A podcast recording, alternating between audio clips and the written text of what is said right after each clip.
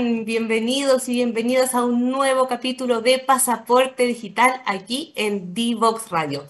Hoy tenemos un gran, gran tema, uno que puede hacer que nuestro negocio brille o definitivamente no exista en esta era en que todo, todo es en línea. Hoy vamos a hablar de las diferencias y similitudes del e-commerce en pymes y grandes empresas, desafíos comunes, ventajas de unos y otros de cara a la explosión del comercio electrónico que tuvimos sobre todo durante y post pandemia. Y a propósito de eso les traigo una noticia.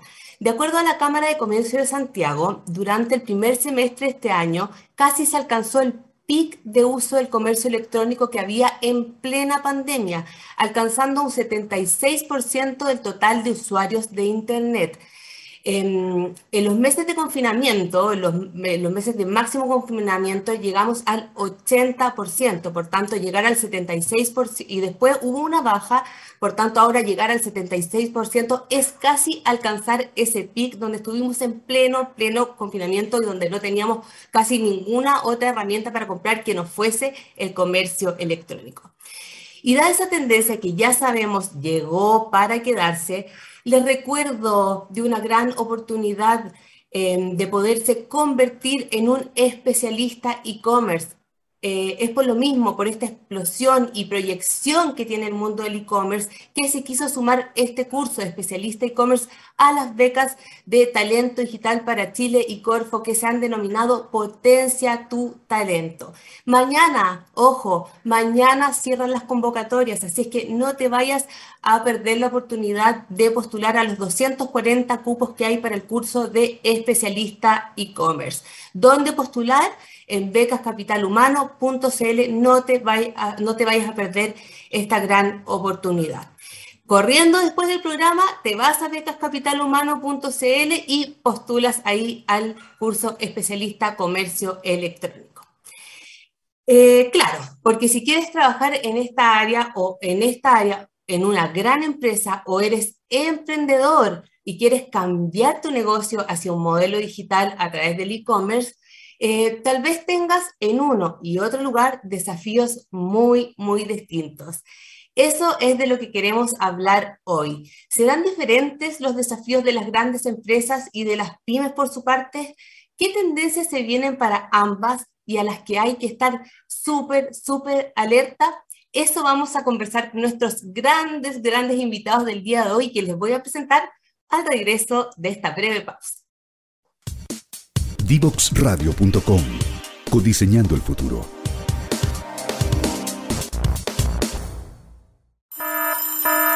Ya comienza un nuevo programa en Divoxradio.com. Seguimos en Pasaporte Digital hoy día para hablar de las diferencias y similitudes del e-commerce en pymes y grandes empresas. Inmediatamente les voy a presentar a nuestros invitados, que son por supuesto grandes exponentes de la industria, como también se han dedicado a la docencia. Así que nos van a poder explicar con peras y manzanas los desafíos que hay tanto para las pequeñas y medianas empresas como para como para las grandes empresas y lo que se viene este año y más adelante para el mundo del e-commerce. La primera de nuestras invitadas es Natalie Jacobs, que es Global Sales Enabling Manager de Vitex y que será profesora del próximo curso de especialista e-commerce en la Universidad Católica de Valparaíso, que por supuesto se dará bajo el programa Potencia tu Talento de Corfo y Talento Digital para Chile. Hola Natalie. Hola, Cata, muchas gracias a ustedes por la invitación y feliz de estar compartiendo aquí con la audiencia. No, gracias, gracias a ti por acompañarnos y por supuesto por, sumarte como docente en este gran curso que va a dar la Universidad Católica de Valparaíso y que esperamos que sea, como todos los cursos de estas convocatorias de Corfo y Talento Digital, un éxito y nos traemos a los mejores para que sean los profesores. Y quien también va a ser profesor de este programa es Cristian Higuera, que también nos acompaña y que además es gerente de e-commerce de farmacias del doctor Simi Chile. Hola Cristian. Cristian. Hola Cata. Sí, hola Cata, muchas gracias. Eh, bueno, un honor que me hayan invitado hasta, eh, a conversar sobre estos temas que, en lo personal me, me, gusta mucho hablarlo y verlos también en la realidad y en clase. Así que feliz y, y ojalá que sea del agrado de todos. Así va a ser, pues. Muchas gracias por acompañarnos. Y a mí no me gusta dar el currículum completo a cada uno, prefiero que lo cuenten ustedes y además también para que nuestros auditores que aún nos animan a postular a las becas de Corfo y Talento Digital para Chile sepan la calidad de profesores que tenemos, porque siempre tenemos personas que son representantes de, la industria y que saben en, lo concreto cómo operan, ¿cierto?, eh, los temas que enseñan en los cursos. Entonces, le quiero pedir a Natalie eh, que me cuente un poquito de ella, que me cuentes de ti. Pasaste de trabajar en e-commerce de empresas ahora a una plataforma que presta servicios de e-commerce, ¿no? Cuéntanos de ti y qué hacen en Vitex también.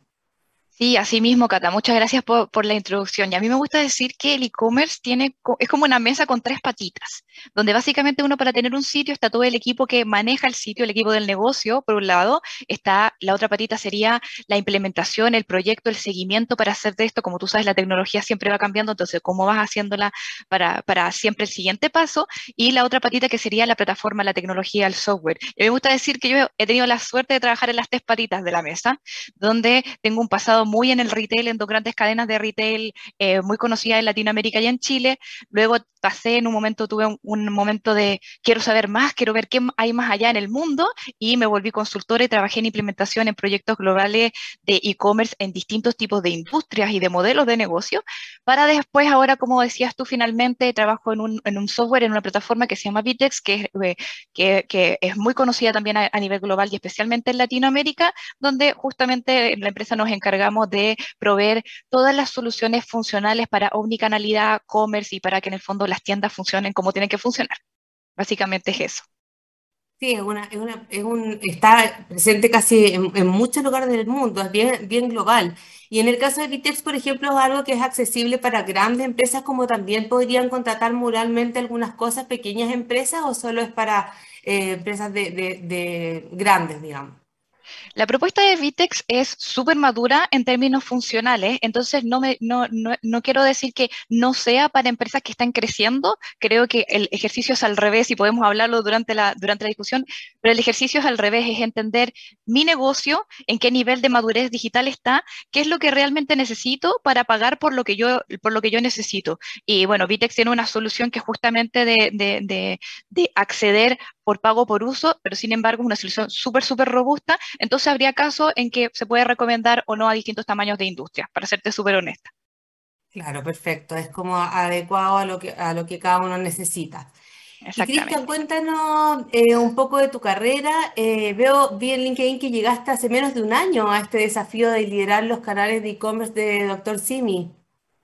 Sí, bueno, yo tengo, vengo también, al igual que Nati, de, de una experiencia también de una, en una cadena grande de retail acá en Chile, donde, bueno, ahí tuve la suerte también de conocer a, a Nati y, y, desde ahí, digamos, hay una, hay una conexión.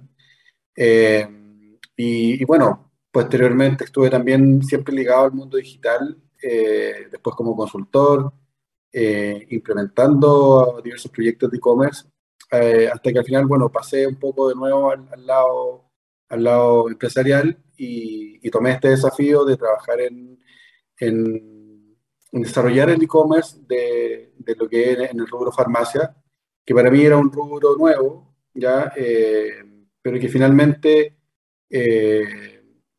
el e-commerce yo creo que es un poco transversal, o sea, si bien cada industria tiene sus particularidades, eh, las herramientas que se ocupan, las estrategias que se ocupan, básicamente son las mismas. Entonces, eh, ha sido un proceso estos últimos meses bien intenso, de harto cambio, estamos haciendo hartas cosas que espero que ya pronto salgan a la luz.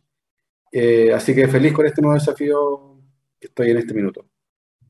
Súper interesante ese desafío, además que, bueno, la experiencia ir a la farmacia Doctor Simi tenía como ciertas características bien entretenidas. Yo me imagino, cuando pensaba en ti, decía, quizás con la realidad aumentada, el metaverso y todas estas tendencias que se vienen, cada vez que vamos a poder terminar bailando con el Doctor Simi ahí de manera virtual en la plataforma, ¿cierto? Como para vivir la experiencia, como se vive en la tienda, porque se vienen tantas cosas que quizás uno va a poder como interactuar mucho más, eh, como tener una experiencias súper distintas de aquí a un tiempo más en lo que es un e-commerce. Es impresionante todo lo que, lo que se viene. Y pensar en Doctor Simi, la experiencia que ir y cómo eso se, puede, se podría traspasar al espíritu de la empresa a través del e-commerce, ¿te, ¿te fijáis?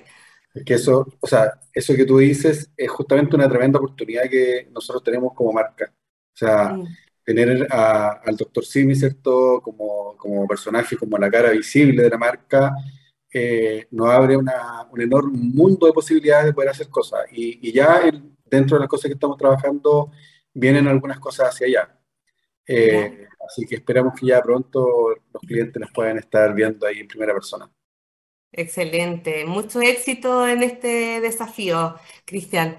Y bueno, nos vamos a ir con las preguntas eh, referente al, al, tema de hoy. Y la primera que, que quería hacerle, eh, partamos con Natalie, quería eh, preguntarle, eh, que es como la pregunta de rigor, ¿qué cambios viste tú en el mundo del e-commerce durante y post pandemia? más allá del crecimiento que sabemos que fue exponencial, del, comportamiento de los consumidores, ¿hubo algún cambio de paradigma o desarrollos tecnológicos que han marcado estos últimos años y que van a también marcar el futuro del e-commerce? Y de todas maneras, yo creo que, bueno, más allá de lo que sabemos del comportamiento y de la obligación que tuvieron los usuarios un poco a utilizar este canal, está también el tema de que no solamente por la pandemia, sino que por temas generacionales también, cada uno de los compradores se ha vuelto más informado y por lo tanto al tú ser un consumidor más informado, te vuelves un consumidor más demandante. Y es, así como las distintas empresas han tenido que reaccionar a ese tipo de información, han tenido que reaccionar a, a, comunicarse mejor con, lo, con los consumidores, con los usuarios a poder proveer muchas mejores soluciones en términos operativos también, porque hay mucho del e-commerce que se piensa que es solamente tecnológico, pero hay mucho que está en la logística, hay mucho que está en la operación, en el servicio al cliente, y yo diría que ese es como la gran, el gran punto débil que tienen muchas empresas en el país. Desgraciadamente me parece una tristeza, pero, pero, pero lo es desde mi punto de vista, y creo que justamente son, justamente estos puntos débiles sufrieron bastante durante este proceso y se vieron de alguna manera las empresas obligadas a reaccionar, porque porque de hecho muchas de esas, en Vitex nosotros trabajamos con muchas empresas a nivel global y muchas empresas tuvieron, aunque tú no lo creas, miedo de dar el paso de decir digitalicémonos más, porque ¿qué va a involucrar esto? ¿Estoy tomando la decisión porque estoy forzado o realmente debería estar haciéndolo? Mi equipo está preparado, hay, un, hay una gestión del cambio, hay una transformación digital realmente partiendo por mí, porque eh, al final del día es un canal el que estás desarrollando, pero tiene que estar todo el esqueleto en la empresa para que eso funcione. Entonces, hubo mucho de, ese desafío en particular, yo creo, para, las empresas y para las pymes. Y lo otro que yo diría que marcó mucho eh, este cambio es el tema de la competitividad sin duda se fue a las nubes. Es muy, es muy, es muy fácil, entre comillas, tener visibilidad online comparándolo con el mundo físico. El mundo físico la, e, es, mucho más heterogéneo. La, la, empresa que tiene una tienda grande en la mejor avenida versus la empresa chiquitita, la pyme que está ahí tratando de sobresalir. En cambio, en online, si tú lo haces bien, si tú pones tus contenidos bien, si tú haces una buena propuesta de valor, dependiendo de todo, de lo, todo lo que hay detrás, pero una buena propuesta de valor de campaña, por ejemplo, puedes lograr mucha visibilidad. Entonces la competencia se fue a las nubes, muchas tiendas pasaron a vender online aprovechando esta oportunidad y justamente ahí está el desafío eh, de que yo veo que es muy particular, que hay que continuar trabajando hacia el futuro, que es identificar mi diferenciación para yo poder hacerle frente a esta competitividad. O sea, exactamente, los puntos que tú comentas, bueno, siempre hablamos nosotros que detrás de los desafíos digitales siempre está el desafío humano. Eh, de la gestión de los equipos y eso es algo que siempre hay que tener en cuenta por cuanto puede, ahí se puede jugar el éxito o fracaso de nuestras estrategias de negocio de cara al mundo digital. Y también el tema de la logística, que pienso que a lo mejor debió haber sido incluso si para las grandes empresas, los retailers, fue bien complicado el tema de la logística, me imagino que también lo fue para las pymes. Y en ese sentido, eh, te pregunto, Cristian, ¿es cierto decir que las pymes tienen, eh, o sea, y también eh, Natalia hablaba de la competencia, ¿es cierto decir que las pymes tienen muy difícil el camino para competir hoy en el mundo online o tú lo ves más derechamente como una oportunidad para ellos? ¿Ha habido democratización en la mente? Porque sabemos que ha habido democratización para los clientes, ¿cierto? Más acceso, incluso gente a través del e-commerce que está en zonas aisladas ha podido acceder a, de, acceder a ellos, pero para el mundo de los, de los emprendedores, ¿es muy difícil competir?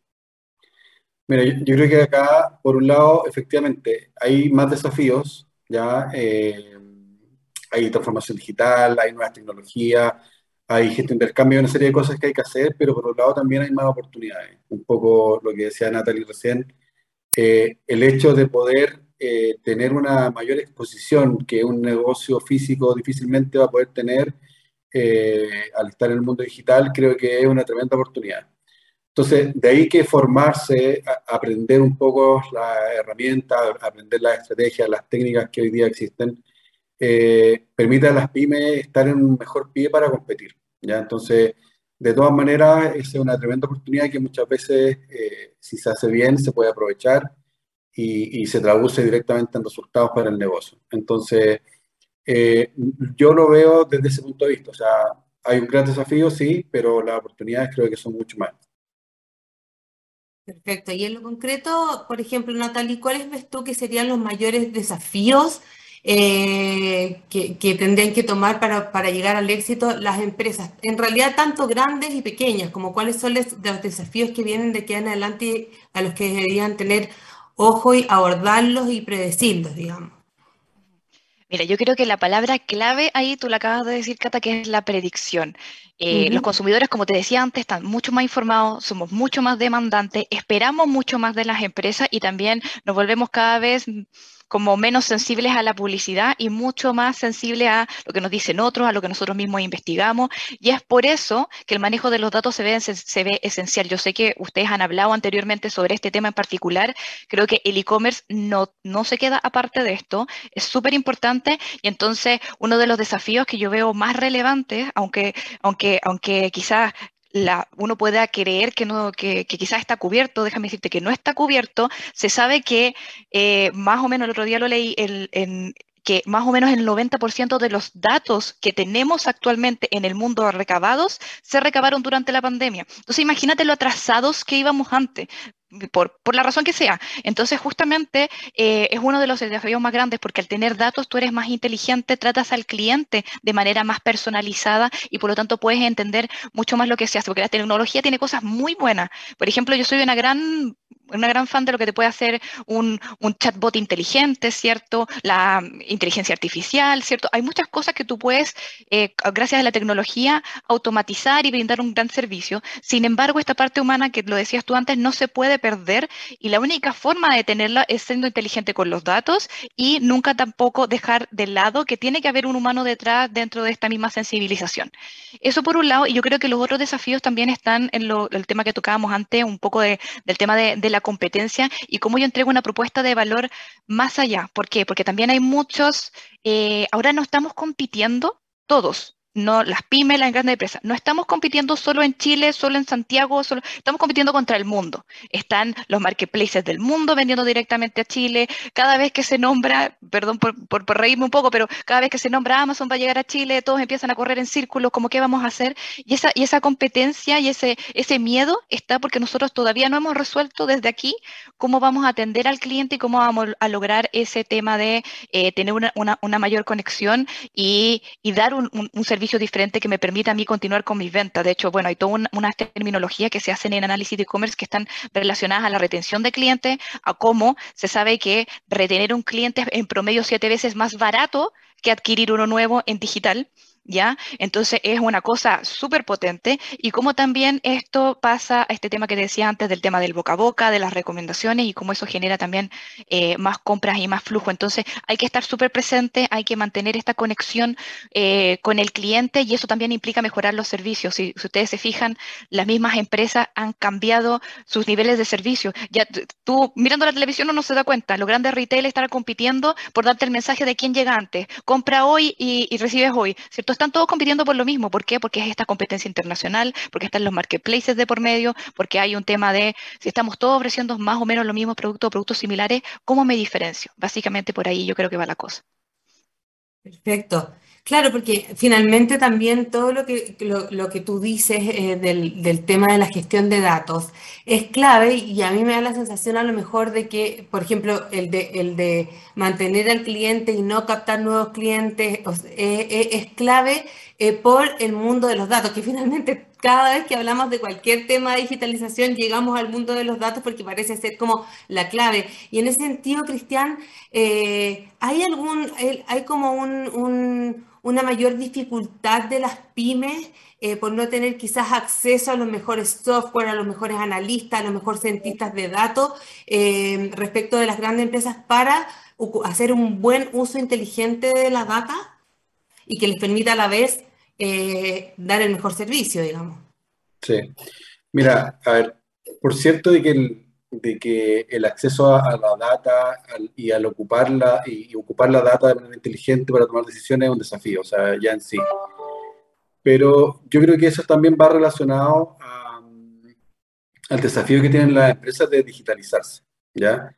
Entonces, yo creo que para mí ese es el punto de partida. El, el punto de partida es que la empresa defina para ella, porque a lo mejor para una empresa, no sé, estoy inventando eh, una ferretería de barrio, eh, los desafíos de digitalizarse son tal vez, no sé, tener su inventario en línea para poder eh, vender de manera mucho más óptima, pero muy distinto esos desafíos de digitalización que los que tiene tal vez otra empresa en otra industria. Entonces, creo que el desafío más allá de, las herramientas que pueden haber, que hoy en día sí hay muchas más opciones, ya eh, eh, hay acceso a, software, hay acceso a herramientas gratuitas, eh, otras que tienen versión freemium. O sea, hoy día creo que desde el punto de vista tecnológico hay muchas alternativas. el problema no está por ahí.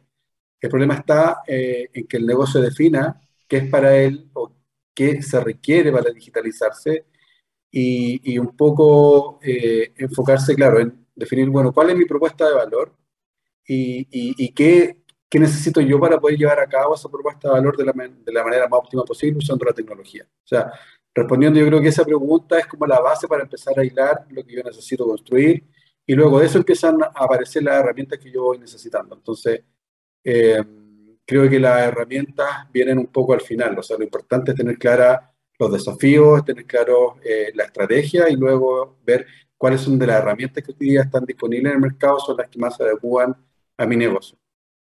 Súper buen consejo, tanto, eh, tanto Natalie como Cristian hacen, hacen énfasis en el tema de la propuesta de valor antes de estar mano las herramientas tecnológicas, porque es común que vayan primero a eso antes de establecer tu propuesta de valor y estrategia. Así que con ese tip, que es maravilloso, nos vamos a una pausa y volvemos para seguir conversando. Ya comienza un nuevo programa en divoxradio.com.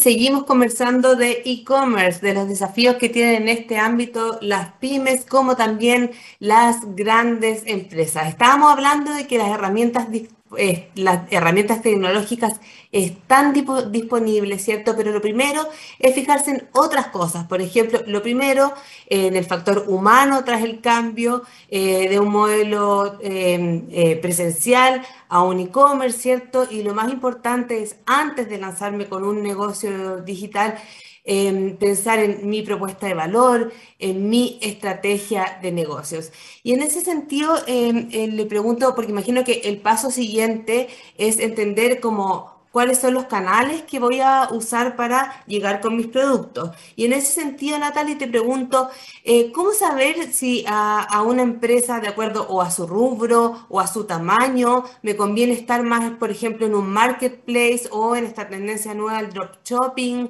eh, o, me conviene, por ejemplo, vender solo por redes sociales y, las aplicaciones de e-commerce que están asociadas, tener mi propia plataforma o no? ¿Cómo, ¿Cómo debo pensar yo como emprendedor ese tipo de decisiones? Bueno, muy buena pregunta. Para los emprendedores yo creo que depende del objetivo de lo que tú quieras lograr, porque estos distintos canales que están a disposición son distintos objetivos. Por ejemplo, lo, tú nombrabas los marketplaces. Los marketplaces pongamos en el hombre, un mercado libre, por ejemplo, eh, es súper valioso porque el negocio de los marketplaces es generar visitas, generar clientes que son en general súper fieles, o sea, alguien que compra en un marketplace suele volver y volver y volver a comprar porque le resuelve todas sus necesidades de su vida. Viene a servir este mismo concepto que el mall, el mismo concepto que el supermercado. Entonces, eh, ¿qué es lo bueno de ahí? Es que yo puedo mover productos, puedo mover stock muy rápidamente, pero hay otras cosas que yo pierdo porque el cliente es del marketplace y no mío. Entonces, hay distintas estrategias que pueden seguir lo, lo, los emprendedores ahí como pequeño tip. Cuando yo envío un paquete, enviar alguna especie de logotipo, alguna presentación de la página la próxima vez, un descuento, qué sé yo. Eh, pero a niveles generales, la estrategia de vender en marketplaces es o para liquidar productos o para probar productos nuevos en el mercado y ver cómo el mercado reacciona hacia esos productos, cómo estoy vendiendo, o también para eh, trabajar nuevos formatos de producto. Por ejemplo, yo vendo productos que son de small ticket, que son los productos que se llaman, que en el fondo que son baratos y que son difíciles de vender online porque justamente como uno paga usualmente un envío, tiende a tener como esta comparación psicológica de estoy pagando un envío de, no sé, dos mil pesos por un producto que vale cinco mil pesos y eso como que no te cruza. Ya, y eso, eso, eso es un desafío súper importante y es ahí donde nuevos formatos de venta, por ejemplo, vender por 12N o qué sé yo, funciona súper bien en marketplaces y tanto en e-commerce. Nombrabas también, por ejemplo, el dropshipping. El dropshipping en sí es un modelo de venta, no es, una, no es un canal nuevo. Entonces, los emprendedores que eligen hacer dropshipping que básicamente, para explicarlo súper en sencillo, es el hecho de que yo no tengo el stock de los productos, sino que yo eh, recibo las ventas y hago los pedidos para que el, ese, ese dueño del producto lo envíe directamente. Entonces, eh, es súper interesante en términos de, de, venta porque tiene muy poca inversión. Entonces, muchos emprendedores les llama mucho la atención porque tiene muy poca inversión en términos operativos.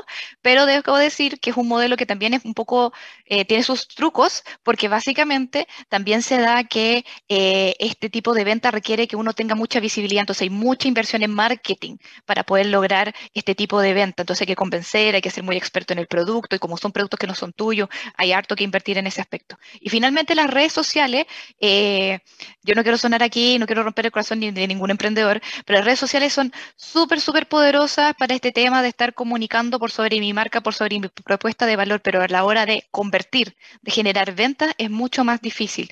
Primero porque hay un, todo un tema social del tema de los seguidores que tenemos nosotros como humanos, no podemos evitar el darle like y tenemos como una especie de, de tic, entonces muchas veces los seguidores que tenemos en nuestra tienda no son realmente clientes o prospectos calificados para comprar. O sea, puede gustarle mi producto, puede gustarle mi foto, puede gustarle mi influencer, pero no necesariamente significa que es una persona que va a comprarte. Entonces, muchas veces tú estás invirtiendo tiempo, haciendo campañas, haciendo promociones para este tipo de personas y son personas que quizás nunca te van a rendir para tu negocio. Entonces, hay que ser súper cuidadosos con el tema de, de, la, de, la, de las plataformas eh, sociales, que son muy, muy buenas para generar este, este background de posibles admiradores, pero hay que ir más allá. Antes hablábamos de los datos y con esto termino como un último tip que yo creo que es súper importante para los emprendedores en particular. Las redes sociales son muy potentes para comunicarme con los clientes, con los, los mensajes directos, pero nos olvidamos de recabar datos. Entonces muchas veces estamos estamos gastando plata. Estamos gastando plata haciendo una campaña en Facebook, haciendo una campaña en Instagram, en Google, eh, y, y, esa campaña queda en que la gente llegó a mi tienda, quizás me compró, quizás no, pero es plata gastada. Transformemos ese dinero en una inversión. ¿Qué significa eso? La primera forma de trabajar los datos es capturando los datos. Entonces, la forma en que tú transformas ese costo en inversión es que hagan un formulario, que consigas por lo menos el email de la persona, ¿cierto? Que se suscriban, que hagas alguna acción que te permita después tener siguientes acciones. Y ahí las redes sociales se vuelven una herramienta súper potente. Entonces, para cerrar, eh, yo creo que son muy, muy buenas, pero necesitan esta conexión, necesitan el seguir más allá porque la red social, como cualquier red, también va siempre a tratar de que los usuarios se mantengan en la red. Entonces, eso también eh, choca un poco con la oferta de valor que tú puedes hacer en otros canales. Entonces, hay que ser muy cuidadoso y muy consistente en eso. Claro. En el fondo falta lo que hemos hablado también en otros programas de marketing digital, que es lo que se llama el lead, ¿no? O sea, como que en el fondo eh, llegar a, algún momento que te, deje, que te dejen sus datos para poder seguir ahí eh, llevándolos por el embudo de conversión hacia la compra, seas un producto o seas un servicio, igual eh, para ambos, ¿no? Sí, ese es como el gran, tienes razón, es como el gran dolor de los de los emprendedores que tienen altas expectativas respecto de lo que puedan hacer en las redes sociales y luego no consiguen eh, ventas, efectivamente. Em, y hablábamos, por ejemplo, del, del, dropshipping y ahí em, comentábamos un poco del tema eh, de, la, de, la, logística, ¿no? De que en el fondo ahí también me imagino que hay un tema de eh, que tú no manejas los tiempos de despacho de los proveedores que, de los que estás vendiendo, ¿no? Exactamente, tú no los manejas, lo que haces tú es ser sencillamente, a nivel general, es una vitrina. Un poco el mismo negocio que tienen los marketplaces, pero esto se hace como con productos en particulares que tú tienes un acuerdo comercial con los proveedores, eh, pero no puedes manejar eso. Entonces, generalmente uno puede notar muy fácilmente las tiendas, bueno, uno que ya trabaja en esto, para mí es muy fácil notar cuando una tienda de dropshipping sin hacer ninguna investigación porque entro, veo el producto y veo que la entrega es hasta en 10 días hábiles. Entonces, para mí es bastante, es bastante obvio que esa empresa, si fuera una empresa que está manejando eso, está manejando su stock y su logística, estaría tratando de competir como todas las demás en ser la más rápida, en que sea lo más barato posible, etcétera, que es toda la competencia que se está generando. Entonces, el modelo de dropshipping tiene esto que es muy bueno, que es muy barato, porque no tengo que tener bodegas, no tengo que preocuparme si vendí o no vendí, porque básicamente está ahí, ¿cierto? Pero me, me, soy menos competitivo en ese modelo. Es un modelo que es súper popular, pero que de a poco también ha ido aflojando un poquito, desde mi opinión. Perfecto. Puede ser que no prenda tanto, dices tú. Puede ser, puede ser. Creo que depende de, depende de varias cosas, por supuesto. Si los productos son novedosos, por ejemplo, y cosas por el estilo, se da. Y algo que no sé si has visto, me imagino que sí, eh, se ha dado mucho ahora últimamente que también hay, muchas personas que están empezando a tenerle miedo al e-commerce porque se han dado muchas también páginas fraudulentas de pitching, ¿cierto? Y todo ese tipo de cosas. Y la gran mm. mayoría de ellas se hace con este, con este, muchas veces con este modelo de dropshipping o sencillamente contratando una plataforma, porque como decía Cristian, las tecnologías están ahí hace rato. En el fondo, eh, es un tema de propuesta de valor, como decíamos, y de estrategia, pero las tecnologías están ahí, entonces para alguien es muy fácil realmente crear una tienda y, hacer algo feo con ella. Hay que, obviamente no hay que perderle el miedo y hay distintos tips también para trabajar el tema de la seguridad al respecto. Sí, ese es todo un tema también, el tema de la seguridad, que también es un desafío, sobre todo para las pequeñas y medianas empresas que tienen que prepararse en ese sentido. Oye, Cristian, y bueno, seguimos un poco con el tema de la logística de despacho. ¿Es algo que le cuesta a las pymes desde el punto de vista, ponte tú, de, la logística? Es súper difícil competir, por ejemplo, con esto del same day, llega el mismo día. Ahí hay como una desventaja para las pequeñas y medianas empresas que no tienen una capacidad logística importante y en realidad hoy día con la inmediatez es como difícil eh, alcanzarlo. ¿No? Mira, el, el, tema de la logística yo creo que es uno, uno de los grandes desafíos que tiene el e-commerce. O sea, em, y esto no le pasa solo, o este dolor de cabeza de la logística, ¿cierto? Para e-commerce no le pasa solo a las pymes o a las pequeñas empresas, sino también a las grandes empresas. O sea, mm. es cosa que veamos simplemente lo que ocurre cada Cyber Day, eh, como las grandes empresas se llenan de reclamos, ¿cierto? Por productos que se demoran no sé, una semana, dos semanas, tres semanas en llegar incluso. Incluso he visto casos que hasta un mes. Eh, entonces, el, tema de logística es un gran tema. O sea, ya eh, me parece que podríamos estar incluso un programa completo hablando de eso. Pero lo, que sí te puedo decir, y como, como un tema interesante abordar desde el punto de vista de las pymes, es que hoy día hay cada vez más opciones para eh, para hacer despacho hay más opciones de última milla que podemos ir ocupando. O sea, esto que tú hablabas de estas opciones de despacho, ¿cierto? Same day, next day, hoy día eh, cada vez hay más oferta. O sea, empezó el boom junto con la pandemia, así como empezó el boom del e-commerce, ¿cierto? Que creció durante la pandemia. También durante la pandemia empezaron a, crearse y a fortalecerse empresas que ya venían trabajando o incluso algunas nuevas que se han ido sumando. Eh, vemos como, por ejemplo, hoy día... Eh, el mismo pedido ya, por ejemplo, sacó un área de negocio enfocada al delivery para, para empresas, aparte del servicio que ya tenía, que es 100% en el fondo servicio de, de despacho, eh, como por ejemplo Cabify hoy día también está teniendo un, servicio directamente pensado en, empresas también para despachar productos y que, ofrecen esta flexibilidad de entrega eh, a diversas tarifas. Entonces, yo creo que hoy día hay muchas más posibilidades. Hoy día eh, hay básicamente, pasa por una decisión estratégica de cada empresa del modelo que define optar. O sea, finalmente eh, desde tener una logística propia, ¿cierto? Armada, que en algunos casos eh, es interesante, incluso en algunos casos es preferible también.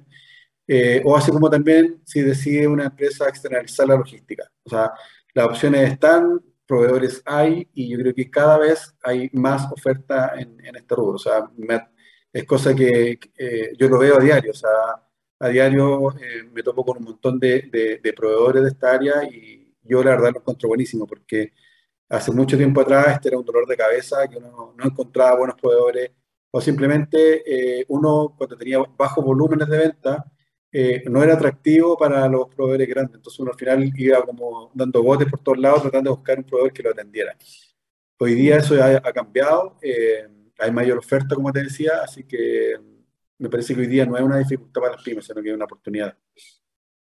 Perfecto. Y hablando de oportunidades, ya hemos revisado harto como de los desafíos que se vienen, las cosas que hay que poner ojo, ¿cierto? Y, y hablando de oportunidades, quiero meterme un poquito en los minutos que nos quedan en el curso, en el que ustedes van a, van a dar clases. Primero saber, eh, Natalie, cómo te tomas este desafío. Me imagino que feliz de entrar a a dar clases en la Universidad Católica del Paraíso con estas personas que quieren hacer como un upgrade en su carrera, emprendedores que quieren cambiar su modelo de negocios hacia la industria como más 4.0, preparando a las personas finalmente en Chile, porque realmente es como, yo siento que la sustentabilidad eh, económica y social de Chile depende de que podamos subir a las personas a la economía 4.0. Entonces, quiero saber cómo ves tú e-, ese, ese desafío. Mira, yo me lo tomo feliz, honrada. A mí también me encanta la docencia. Yo lo llevo haciendo hace harto tiempo. Creo que este tema particular, además, a mí me gusta siempre decir que el e-commerce es súper empírico. Eh, hay que como que vivirlo para, para, aprender. Hay mucho, obviamente, que se puede enseñar en el aula, pero no hay nada más rico que eh, compartir la experiencia y que a través de eso vayamos todos aprendiendo juntos. Yo ya he visto en mi, en mi, en mi carrera docente, digamos, que el que quiere puede y que hay tantos caminos que se pueden tomar para trabajar en empresas grandes, para desarrollar un proyecto, para ser un proveedor, por ejemplo, de servicios logísticos, como lo comentaba Cristian. Todos estos proveedores que han surgido ahora en la pandemia también ha sido justamente por eso. Entonces, yo creo que sin duda es un, es un, desafío importante que yo me tomo con mucho, con mucho honor y con muchas ganas. Creo también, estoy de acuerdo contigo, subirse a, a, esta, a, las nuevas, a las nuevas tecnologías es parte de, yo soy una fiel creyente que la máquina no va a reemplazar al humano, que hay que dejar de tener miedo de, ese, de, esa, de, esa, expectativa, sino que es uno el que tiene que, por supuesto, subirse un poco al bus y tratar y, de entender todo esto. Y muchas veces cuando uno escucha como tecnología piensa que todo va a ser técnico y no es, y no es realmente así. Yo soy comercial de profesión y, y, puedo hablar de estos temas informáticos, puedo hablar de estos temas técnicos con toda tranquilidad porque fue algo que también se dio un poco de manera súper natural en este mismo proceso y creo que todo el mundo puede vivir lo mismo y he visto muchas historias de éxito en ese, en ese aspecto, tanto para emprendedores como para empresarios. Así que desde ya dejarles la invitación, somos súper apasionados de, respecto a este tema y lo bueno también es justamente compartir, como te decía, las distintas experiencias, las distintas casuísticas que te llevan a resolver los problemas de distintas formas y eso, eso también es lo entretenido, no está escrito en un libro, es algo que realmente se logra aprender y desarrollar en el camino, en el compartir, en el estudiar y, y, y en el estar como juntos en esto. Es un mundo además que es muy pequeño, entonces todos, todos nos conocemos en este mundo. Sí, el, eh, la experiencia de estar con más gente y compartir y poder codiseñar es súper, súper bueno. Aparte que este curso tiene un enfoque a, a, la vez muy, muy práctico, por lo que entiendo. Y en ese sentido, Cristian, preguntarte, eh, hemos hablado de varias cosas en las que se podría como, em, como caer un negocio, un, e-commerce, de, no poner atención a ciertas cosas. Entonces, por ejemplo, tú sabes si este curso en general aborda tanto eh, más la parte, por ejemplo, logística, operación, o también entra en este tema clave que hablamos, por ejemplo, de desarrollar previamente tu propuesta de valor, el modelo de negocio, o sea, aborda toda la cadena o ciertos puntos de ella.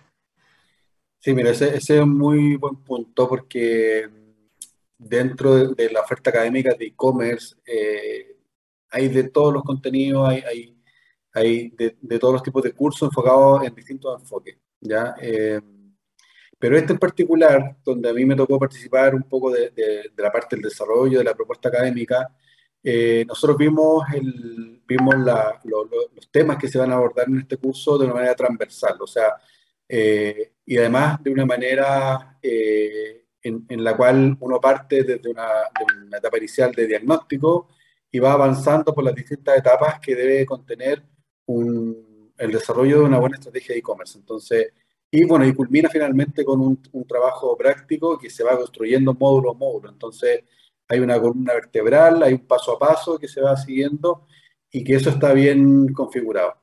Pero yo creo que el, mayor valor, y ahí un poco coincido con lo que comentaba Nati, es que acá los profesores que están en el programa son profesores que están en la industria, que, que, que han, que han metido las manos y las patas, o sea, nos hemos equivocado todos, hemos aprendido también de los errores.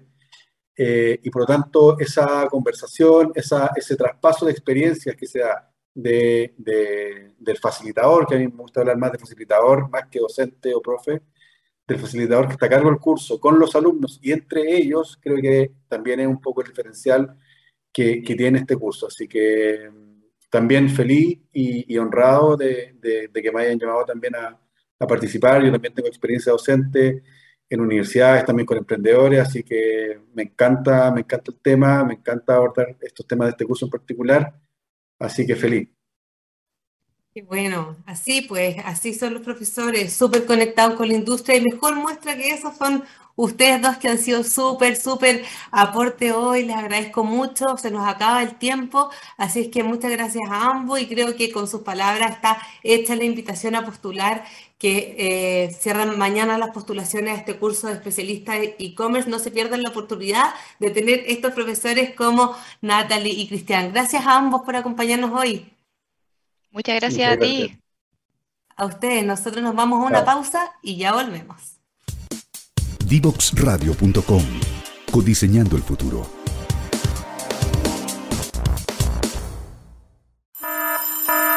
Ya comienza un nuevo programa en Divoxradio.com Vamos cerrando el programa de hoy. Tuvimos una gran, gran, gran conversación. Sabemos que el e-commerce ha tenido un desarrollo fulminante. Queda mucho, mucho por delante en tecnologías, cambio de comportamientos de los consumidores, que además son cada vez más exigentes, lo que hace que las ventas en línea sean cada vez más competitivas, pero a la vez es una gran oportunidad eh, para los emprendedores. Por eso es que vuelvo a hacer el llamado a profesionales y también emprendedores que tengan sus negocios y quieran pasarse al mundo digital a postular a las becas eh, Potencia tu talento de Corfo y Talento Digital para Chile, que tienen el curso de especialista e-commerce. Finalizan las postulaciones mañana a las 16 horas. Tienes que correr ahora a postular. No te pierdas esta gran oportunidad. Yo me voy despidiendo sin antes invitarte a que sigas las redes de Divox Radio en todas sus plataformas sociales. Nos encontramos el próximo miércoles a las 5 eh, de la tarde aquí en Pasaporte Digital. Que tengan una excelente semana. Chao.